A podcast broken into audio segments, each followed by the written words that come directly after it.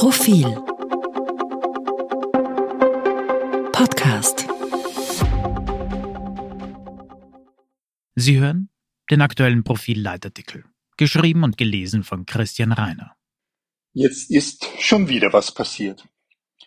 Nach kurzer Erleichterung über den Wechsel im Kanzleramt greift Ratlosigkeit Platz. Was will Nehammer eigentlich? Jetzt ist schon wieder was passiert, würde der Ich-Erzähler in den Kriminalromanen von Wolf Hasen sagen. Vor fünf Tagen hatte ich an dieser Stelle über die maximale Distanz Österreichs zum europäischen Grundkonsens geschrieben. Österreich befände sich mit seiner Neutralität alleine im westlichen Staatengefüge. Die neutralen und bündnisfreien EU-Mitglieder Schweden und Finnland seien drauf und dran, sich der NATO anzuschließen, deren Bevölkerung sei inzwischen da wie dort von einem Beitritt überzeugt. In Österreich hingegen ist die Zustimmung zur Neutralität gerade durch den Ukraine-Krieg auf 91 Prozent gewachsen.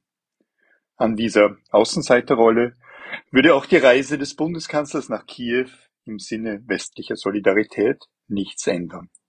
Jener Text entstand am Freitag der Vorwoche. Inzwischen war Karl Nehammer freilich nicht nur in der Ukraine, wohin er an jenem Freitag aufbrach. Am vergangenen Sonntagabend reiste er zur Überraschung aller via Istanbul nach Moskau, um dort am Montag Wladimir Putin zu treffen.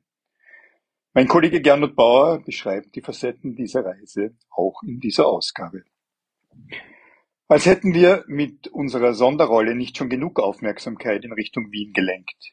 Die Zweifler an der Berechenbarkeit Österreichs sind nun nicht nur in der Mehrheit, man findet kaum noch Gegenstimmen. Mitten in der schlimmsten politischen Krise seit 1945 hat der Bundeskanzler mit seiner Initiative die westliche Welt vor den Kopf gestoßen. Bis auf den deutschen Regierungschef Olaf Scholz fand Nehammer nirgends Unterstützung. Die Staatskanzleien reagierten zum Teil diplomatisch, zum Teil skeptisch, zum Teil ablehnend, zum Teil nachgerade beleidigt, weil es an Information gefehlt hatte. Der mediale Widerhall entspricht der politischen Kommentierung. Verwunderung, Sarkasmus, Psychologisierung des Kleinstaatdaseins. La Repubblica analysiert, was man in der Sache schon vergessen hatte. Nehammer ist mit einer viel zu ehrgeizigen Liste von Zielen in Moskau eingetroffen: Eröffnung humanitärer Korridore, eine Waffenruhe und Ermittlungen über die Kriegsverbrechen. Zitat Ende. Dann wird die Sprache des italienischen Journalisten deftig. Man sei, Zitat, mit eingezogenem Schwanz wieder aus Moskau abgefahren. Für alle, die es nicht bemerkt haben, Österreich ist in der vergangenen Woche ohne Not haarscharf an einem Desaster entlanggeschrammt. Hätte Putin die Staatsmedien von alleine gelassen und den Nehammer Besuch ausgeschlachtet, wäre die Republik weltweit der Lächerlichkeit preisgegeben worden.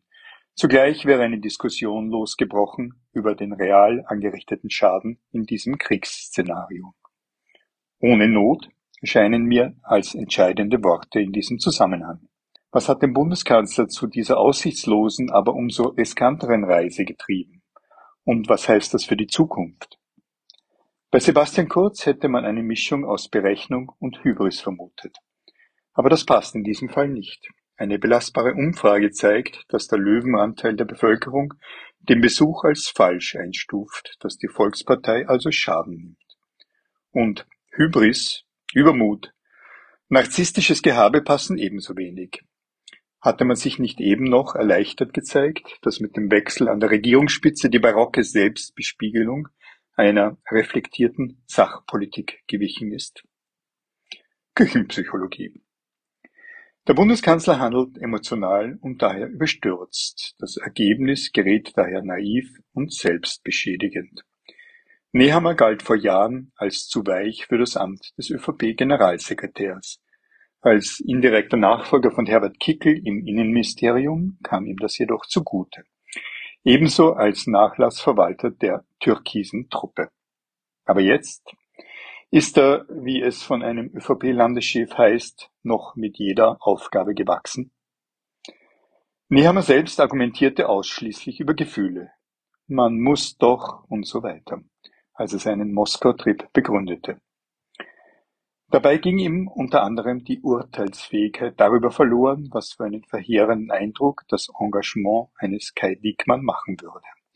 Der ehemalige Bildchefredakteur als Kanzlerberater, der umstrittene deutsche Boulevardist als Einfädler für einen österreichischen Regierungschef in einer geopolitischen Mission? Es ist noch nicht in Vergessenheit geraten. Vor wenigen Tagen hatte Karl Nehammer überstürzt eine Pressekonferenz einberufen, um hochemotional Angriffe auf meine Familie abzuschmettern. Bekanntlich hatten zwei Cobra-Beamte, die zur Bewachung des Kanzlers abgestellt waren, mit jeweils 1,2 Promille einen Autounfall verursacht. Mein Gedankengang damals, niemals wäre Nehammer vor die Presse getreten, wenn die Cobra-Männer in dessen Wohnung getrunken hätten. Mein Irrtum? Laut übereinstimmenden Medienberichten war genau das der Sachverhalt. Emotionen hart an der Grenze zur Kurzschlusshandlung. Es wird schon wieder was passieren.